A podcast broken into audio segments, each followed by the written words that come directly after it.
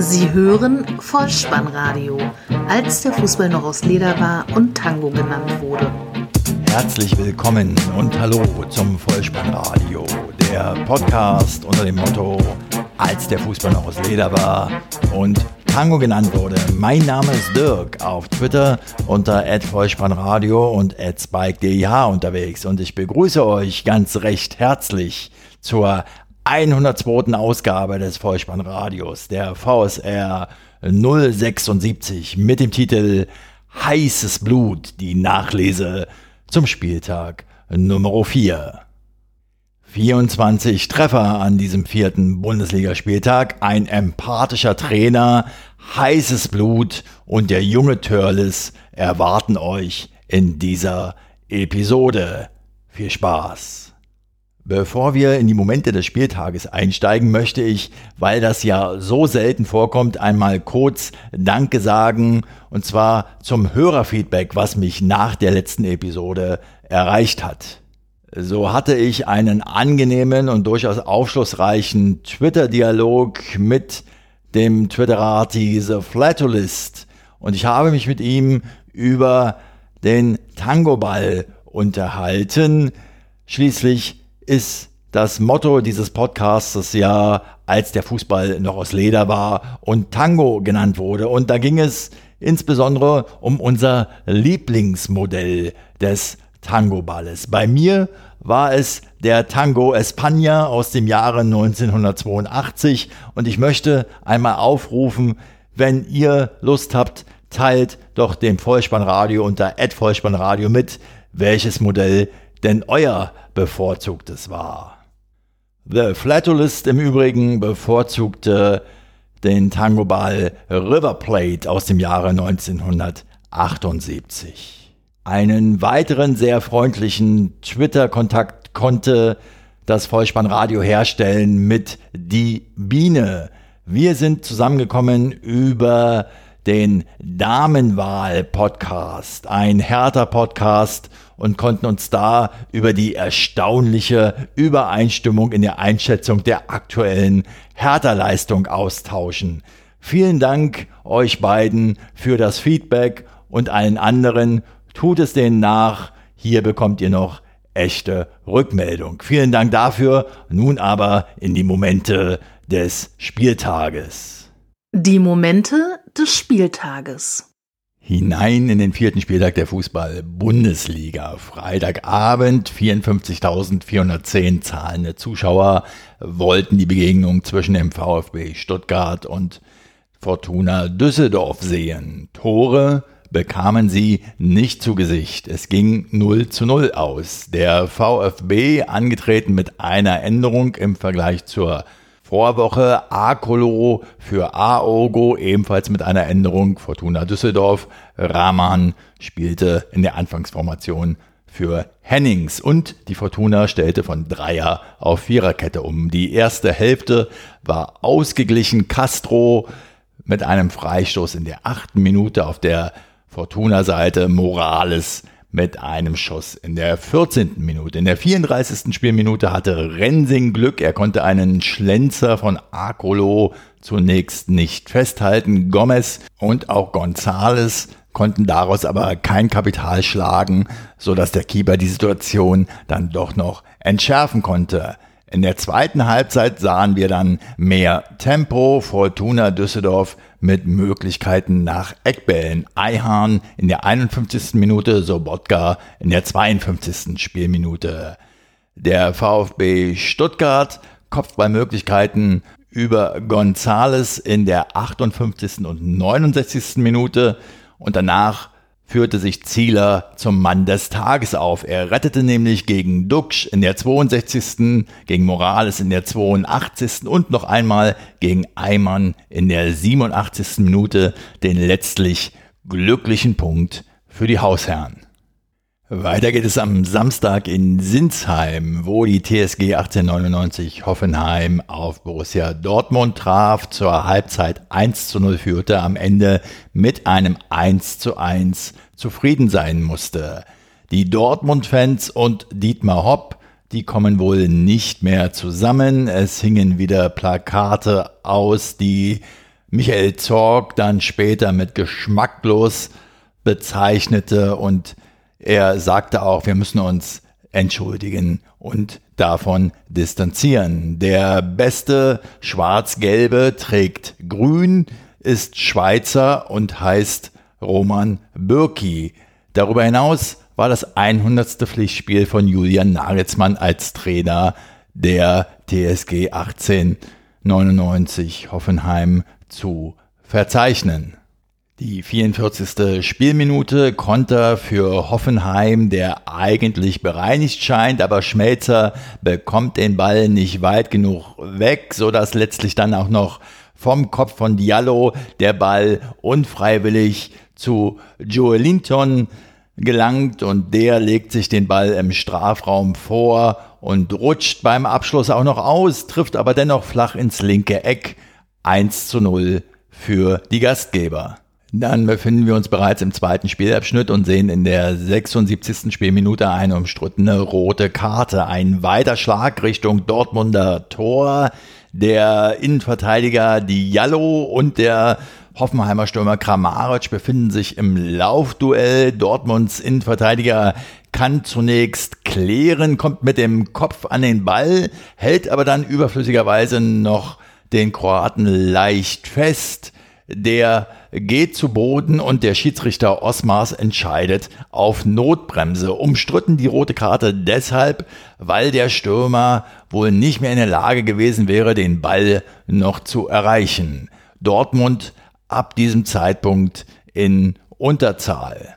Der BVB während der gesamten Partie offensiv zu harmlos, aber mit einer guten Moral ausgestattet. Und so kommen sie in der 84. Minute dann doch noch zum Ausgleich. Schmelzer spielt steil auf Reus auf der linken Seite, der profitiert von einem Stellungsfehler von Eisen Erwin Bicacic und spielt flach in die Mitte, wo Pulisic nur noch den Ball über die Linie drücken muss. Die Großchance auf den Sieg vergibt dann der Hoffenheimer Stürmer Belfodil, der in der zweiten Minute der Nachspielzeit 90 plus 2 also aus zwei Metern das leere Tor nicht trifft. So bleibt es beim 1 zu 1 Remis. Die Begegnung VfL Wolfsburg gegen den SC Freiburg bringt den ersten Drei-Punkte-Erfolg in dieser Saison für die Breisgauer. 2 zu 0 führten sie bereits in der Fremde zur Pause. Am Ende steht es 3 zu 1 für die Mannen von Christian Streich. Die siebte Spielminute, ein schulbuchmäßiger Doppelpass zwischen Terracino und Kübler. Letzterer schlägt den Ball präzise von der Außenlinie vors Tor und dort an der Fünferlinie kommt Roland Scholley zum Kopfball und Netz zum 1 zu 0 ein. Roland Scholloy ist es auch, der in der 21. Minute mit dem Ball am Fuß in den 16er eindringt und von Steffen klar getroffen wird. Strafstoß. Das Strafstoßduell lautet Castils gegen Petersen. Der Torhüter kann zunächst abwehren, allerdings nach vorn und so nutzt Nils Petersen die zweite Chance und köpft ein zum 2 zu 0 Halbzeitstand. Zweiter Spielabschnitt, die Wolfsburger aufgerückt und die Chance nutzt. Freiburg spielt den Ball schnell nach vorn. Waldschmidt sieht Franz und der überwindet den herausstürzenden Castells mit einem überlegten Schuss aus 14 Metern ins linke Eck 0 zu 3. Das alles so geschehen in der 51. Spielminute und 10 Minuten später kommen die Hausherren dann doch noch zum Ehrentreffer über Weghorst und Williams gelangt der Ball zu Mehmedi und der zieht ab aus spitzen Winkel und trifft von rechts. Der Ball ist noch leicht abgefälscht und es bleibt letztlich auch beim 1 zu 3. Der Mann des Spiels ist eindeutig in den Freiburger Reihen zu finden. Es ist nämlich der Torschütze zum 1 zu 0, Roland Scholloy. Ihm widerfährt nämlich seit Beginn der statistischen Datenerhebung etwas Einmaliges. Er erzielt in der ersten Halbzeit nicht nur in seinem ersten Bundesligaspiel seinen ersten Bundesligatreffer, nein, er sieht auch noch die gelbe Karte, holt einen Elfmeter heraus und wird in diesem Spielabschnitt auch noch ausgewechselt. Ein Hoch auf die Statistik wird sich dabei nicht nur der zehnfache ungarische Nationalspieler Roland Scholloy denken. In der Fuggerstadt trifft der FC Augsburg auf den SV Werder Bremen und verliert unglücklich 2 zu 3. Nach 45 Minuten hieß es 1 zu 2. Die Augsburger im Vergleich zur Vorwoche mit Framberger für Schmid in der Startformation, der SV Werder mit Keins und Pizarro für Osako und Harnik in der Anfangself. 34. Spielminute, linke Seite, Augustinsson auf Keins und der gibt nach innen und am zweiten Pfosten steht Kruse völlig blank und köpft aus kurzer Distanz ein 0 zu 1. Und die Mannen von der Weser legen in der 36. Spielminute sofort nach. Keins wieder mit viel Tempo von links nach innen für Pizarro legt er ab, aber der leitet sofort auf Eggestein weiter und der zieht dann wiederum aus 21 Metern sehr gut anzusehen ab und der Ball landet im rechten Toreck 0 zu 2. In der 41. Spielminute wechselt Augsburgs Trainer Baum dann den Brasilianer Kajubi für Richter ein und sollte damit ein glückliches Händchen beweisen, denn Kajubi wird links am Strafraumrand hoch angespielt von Kedira und der leitet dann den Ball per Kopf sofort zu Kuh weiter, der ihn dann direkt Volley im rechten Toreck versenkt. Anschlusstreffer noch vor der Halbzeit 1 zu 2. Wir schreiben die dritte Minute der Nachspielzeit 45 plus 3 also. Nach Wiederanpfiff geht es direkt gut weiter für die Gastgeber, denn André Hahn hat auf der rechten Seite sehr viel Platz, flankt den Ball gefühlvoll an den zweiten Pfosten und dort steht der Mann, der am Abend zu Gast im aktuellen Sportstudio des ZDF war, Philipp Max und erzielt seinen ersten Saisontreffer, schön anzusehen mit einer Volleyabnahme aus sieben Metern. Der Ball schlägt im linken Toreck ein. Philipp Max traf dann im ZDF auch noch einmal an der Torwand. Das sollte ihn allerdings nicht trösten, weil in der 75. Minute sein Keeper patzte. Eine harmlose Hereingabe von der linken Seite, die Fabian Giefer normalerweise blind in der Lage ist, sicher aufzunehmen. Aber er kniete am Boden, der Ball rutschte ihm zwischen die Arme und auch noch zwischen die Beine hindurch, so dass letztlich der Bremer Klaassen davon profitieren konnte und den Ball dann nur noch aus wenigen Metern ins verwaiste Tor schieben musste. 2 zu 3 der Endstand und damit erneut in dieser Saison ein Sieg für die Bremer, der erst glücklich in den Schlussminuten zustande kam. Nach dem Spiel gab es dann noch eine bemerkenswerte Reaktion vom Augsburg-Trainer Manuel Baum auf die Fehler seines Keepers Fabian Giefer angesprochen, reagierte er mit völliger Empathie und fast tränenerstickter Stimme und sagte so sinngemäß, man hat es ja immer mit einem Menschen zu tun, hat aber eben auch die Aufgabe, die Leistung zu bewerten. Und die Leistung war jetzt zweimal schlecht, gegen Mainz und heute. Am kommenden Dienstag spielt der FCA bei den Bayern. Mal schauen, wer da zwischen den Pfosten steht. Der junge Törles.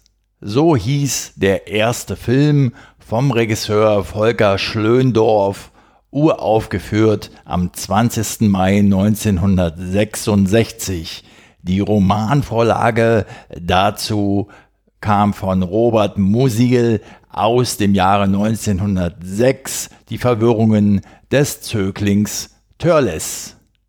Nicht nur, weil das Vollspannradio ja auch einen Bildungsauftrag hat, nein, weil Törles Knöll der Mann des Spiels in der Begegnung zwischen dem ersten FC Nürnberg und Hannover 96 war. 0 zu 0 hieß es zur Pause, 2 zu 0 der Heimsieg der Klubberer stand am Ende fest, eben weil Clubtrainer Kölner in der 73. Spielminute Törles Knöll für Misijan einwechselte, aber der Reihe nach. In der 25. Spielminute das vermeintliche 1 zu 0 für die Klubberer. Ishak, der Torschütze, allerdings hatte der Assistgeber Misijan bei der Kopfballvorlage im Abseits gestanden. Es bleibt weiter beim 0 zu 0. 31. Spielminute. Misijan ist frei durch und kommt kurz vor der Strafraumgrenze im Duell mit Albonos zu Fall. Der Schiedsrichter Dankert lässt zunächst weiterlaufen. Dann kommt der Video Assistant Referee mit dazu. Und das hat zur Folge, dass Albonos mit Rot vom Platz geht. Es gibt Freistoß, den tritt Leibold und der Ball landet abgefälscht am Pfosten. Hannover 96, also ab jetzt in Unterzahl. Sie bleiben aber in den ersten 45 Minuten ohne Gegentreffer, Halbzeitstand 0 zu 0. In der 73. Spielminute kommt dann der bereits angesprochene Törles Knöll für den FCN ins Spiel und er ist es auch, der zwei Minuten später das 1 zu 0 für die Gastgeber erzwingt. Behrens köpft den Ball nach einer Ecke noch an den linken Pfosten, aber Knöll bringt den Abpraller in die Mitte zurück und dort ist der Hannoveraner Waldemar Anton noch bedrängt von Kubo nur noch in der Lage, den Ball ins eigene Tor zu lenken. Die Führung für Nürnberg. Eben noch Vorbereiter und jetzt Torschütze, 77. Spielminute. Ichak wird an der Mittellinie auf die Reise geschickt, strebt halblinks dem Tor entgegen. Im Strafraum liegt er uneigennützig quer auf Törles Knöll, der den Ball aus vier Metern über die Linie buxiert. 2 zu 0 das Endergebnis. Es geht hinein ins Berliner Olympiastadion. 51.852 zahlende Zuschauer. Unter ihnen der Bundestrainer Joachim Löw und der passionierte Rosenzüchter Hans Meyer. Sie alle wollen die Begegnung Hertha BSC gegen Borussia Mönchengladbach sehen. Halbzeitstand 2 zu 1, am Ende 4 zu 2 für die Berliner. Es war das 100. Bundesligaspiel vom Hertha-Keeper Rune Jahrstein. Zum Aufwärmen gibt es eine Chance für jede Mannschaft. Zunächst die Gladbacher in der vierten Spielminute. Hazard im Strafraum von links nach innen verzögert er den Schuss und das Leder geht nur ganz knapp links am Gehäuse vorbei. Fünfte Spielminute. Hertha BSC ist am Zug, butterweiche Flanke von Salomon Kalou und eigentlich muss Duda aus fünf Metern das 1 zu 0 köpfen. Das Spielgerät geht aber über das Tor. So steht es zunächst weiter 0 zu 0 bis, ja, bis in der 28. Spielminute der vierte Elfmeter am vierten Spieltag gegen Hertha BSC gepfiffen wird. Ein langer Ball auf Johnson, der sich im Laufduell mit Stark befindet. Der Gladbacher kommt zu Fall. Stark sieht die gelbe Karte. Hazard tritt an und kann gegen Jahrstein verwandeln. Borussia Mönchengladbach führt 1 zu 0. Rasch aber der Ausgleich, 30. Spielminute. Marvin Plattenhardt auf der linken Seite kommt seiner Bestimmung nach und flankt auf den völlig freistehenden Vedator Vedat Ibisevic und dessen Kopfball gelangt unhaltbar ins Netz 1 zu 1. Weiter geht das bunte Treiben in der 34. Spielminute. Ein hervorragend herausgespielter Treffer. Duda spielt das Leder aus dem Zentrum auf Dilrusun, der Elvedi nach allen Regeln der Kunst austanzt auf der linken Seite und dann nach innen flankt und dort steht der mit aufgerückte Lazaro richtig und nickt ins rechte Eck ein. 2 zu 1 Führung für Hertha BSC zur Halbzeit. Ich habe mir dieses Spiel 90 Minuten live angeschaut und habe es nicht bereut. Nach 45 Minuten war ich sehr zufrieden mit der Leistung von Hertha BSC und hätte meine Lobeshymne aus der Vorwoche uneingeschränkt fortsetzen können. Ich war nur gespannt, wie es weitergehen sollte und hatte so ein bisschen die Worte von Dardai aus der letzten Saison im Kopf, wo er immer mal wieder hingewiesen hat auf die immer knappen Spiele und dass sie nie mal einen Vorsprung ausgebaut und dann vielleicht doch auch über die Zeit gebracht hätten. Vor Anpfiff des Spiels war ja der Digital-, Marken- und Kommunikationschef von Hertha BSC, Paul Keuter, im Gespräch mit Esther Selacek auf Sky zu sehen und dort wurde er nach seinem Spieltipp gefragt und er antwortete optimistisch 4 zu 0. Paul Keuter gilt ja bei vielen Hertha-Fans als umstritten, aber mit diesem Ergebnistipp sollte er so falsch nicht liegen. Denn inzwischen angekommen im zweiten Spielabschnitt, 63. Spielminute, eine Episode aus der Serie Alter schützt vor Torheit nicht. Drangphase der Gladbacher Borussia, aber der Konter der Berliner läuft über Kalu, der Strobel unwiderstehlich abschüttelt und am Ende auch noch zentimetergenau auf Vedat Ibisevic passt, der zum 3 zu 1 einnetzt. Noch einmal, weil es so schön war, in Worten. Kalu, 33 Jahre alt, passt auf Ibisevic, 34 Jahre alt und der erzielt seinen 113. Treffer in der Fußball-Bundesliga, ist damit der vierterfolgreichste Ausländer in der Bundesliga-Historie. Ist das die Reifeprüfung für die junge Berliner Mannschaft? bringen Sie jetzt endlich mal einen Vorsprung ohne zu zittern über die Zeit? Nein, muss man sagen, noch nicht. 67. Spielminute. Der in der 46. Minute für Janschke eingewechselte Hermann flankt von der rechten Seite. Pass genau auf den Kopf von Alison Player und der köpft zum 2 zu 3 unter die Latte ins Tor. Patrick Herrmann ist es auch, der in der 69. Spielminute die gelbe Karte sieht und er hätte sich nicht beschweren können, wäre es rot gewesen. Er trifft nämlich den Serben Grujic mit voller Wucht am Sprunggelenk. Grujic erleidet einen Bänder- und Kapselriss am rechten Sprunggelenk. Gute Besserung. Nach dem Spiel zeigte Patrick Herrmann dann auch Reue und ich muss sagen, ich nehme dem Jungen das auch ab und erinnerte mich, dass er selbst ja mal in Berlin böse verletzt worden war. Ich glaube, das war irgendwann im Winter in der vergangenen Spielzeit. In der 73. Spielminute macht Hertha dann den Deckel drauf auf diese Partie. 4 zu 2 durch André Duda über Schielbrett und Lazaro kommt der Ball zum Torschützen, der dann mit links abzieht. Sommer, der Gladbach-Keeper, ist noch dran, kann aber den Einschlag nicht mehr verhindern. Zehn Punkte nach vier Spielen, eine überzeugende Zwischenbilanz für Hertha BSC zu diesem Zeitpunkt. Stell dir vor, du bist vergnügungssüchtiger und trinkfester Bayer, es ist Wiesenzeit und du musst nach Gelsenkirchen.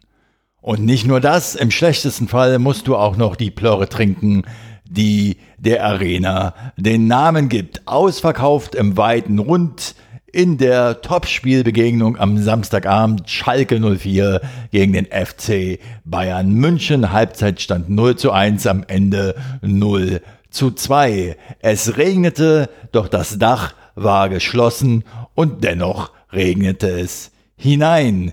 Die Maß im Übrigen auf der Wiesen in diesem Jahr in einer Preisspanne von 10,70 Euro bis 11,50 Euro ein Prosit.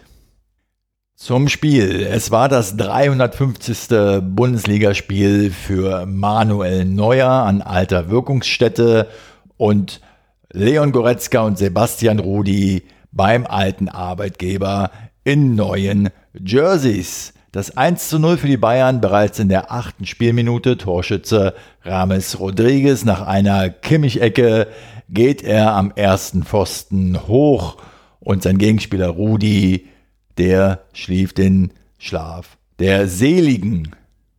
In der 25. Spielminute gab es noch eine weitere Chance für den Torschützen Rames Rodriguez, doch er scheiterte an Fährmann. In der 29. Spielminute scheiterte Alaba mit einem feinen Freistoß an der Latte.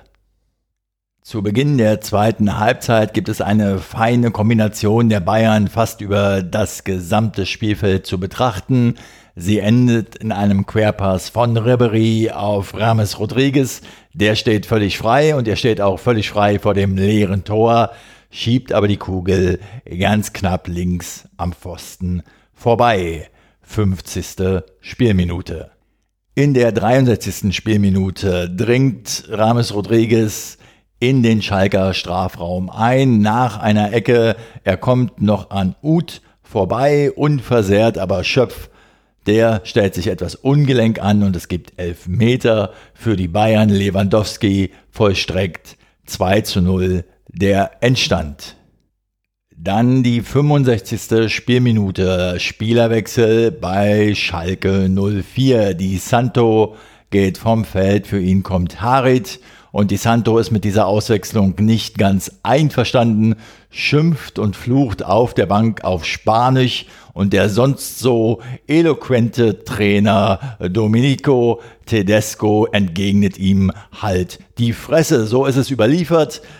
So kann man Lippen lesen, wenn man es denn will. Die Reaktionen auf diese Szene, die durchaus Zündstoff haben könnte, waren schon unmittelbar nach dem Spiel auf Abkühlung getrimmt. So äußerte Schalke-Manager Heidel, er will das prüfen und gegebenenfalls intern sanktionieren.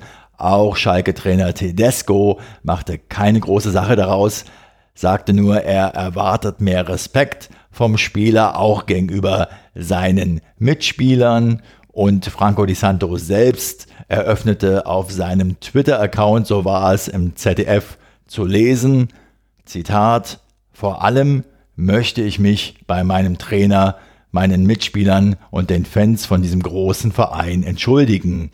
Ich sehe ein, dass ich mich falsch verhalten habe und es gibt gar nichts, um meinen Fehler zu rechtfertigen.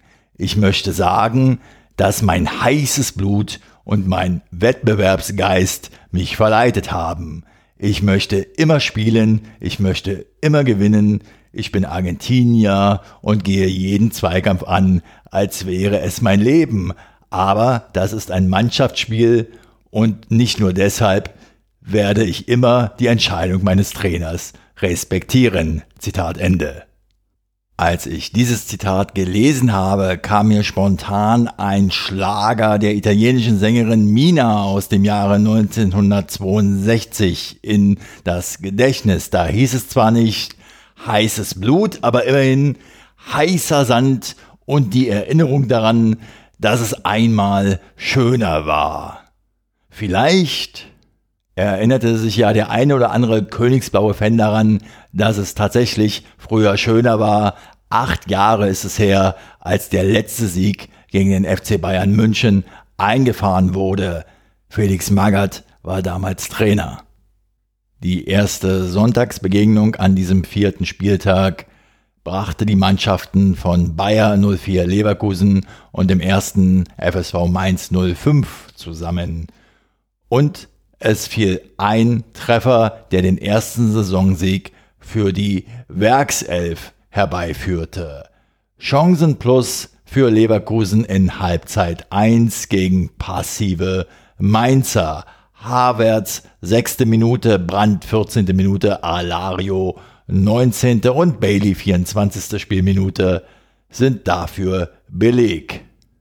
Mainz erst in Spielminute 45 mit dem ersten Fernschuss durch Östonali. Radetzky kann den Ball nur nach vorn abprallen lassen, aber gegen Burkhardt diesen Fehler dann korrigieren, sodass es zur Halbzeit torlos bleibt. In den zweiten 45 Minuten kommt dann Croissant auf Mainzer Seite für Burkhardt und der Schwede ist es auch, der in der 48. Minute einen Treffer erzielt. Allerdings hatte er den Ball zuvor mit dem Arm mitgenommen und der Video Assistant Referee erkennt den Treffer zu Recht ab. Die Partie gestaltet sich nun ausgeglichener. Die Mainzer Mutiker kommen zu Chancen. Östonali 52. Jebermain 55. und Coursant 57. Spielminute.